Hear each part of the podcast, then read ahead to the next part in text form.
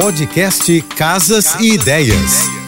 Dicas de arquitetura e design para decorar sua casa com Manu Miller. Oferecimento: pronta entrega Casa Shopping. Você compra agora e recebe antes do Natal. Não há regras para criar uma composição de quadros na parede. O mais importante é que ela reflita o seu estilo pessoal. Primeiro passo: decida onde você deseja criar a sua composição. Pode ser em uma parede vazia na sala de estar, corredor, quarto ou qualquer outro espaço que você gostaria de destacar. Depois, determine a paleta de cor e o estilo da sua composição. Isso ajudará a garantir que os quadros se harmonizem com o ambiente. O bacana da composição é usar quadros de diferentes tamanhos e formas. Uma dica: antes de começar a pendurá-los, faça um planejamento da disposição no chão. Isso ajuda bastante até encontrar o layout que mais lhe agrada. Você também pode adicionar elementos decorativos, como prateleiras, nichos e plantas, para complementar a composição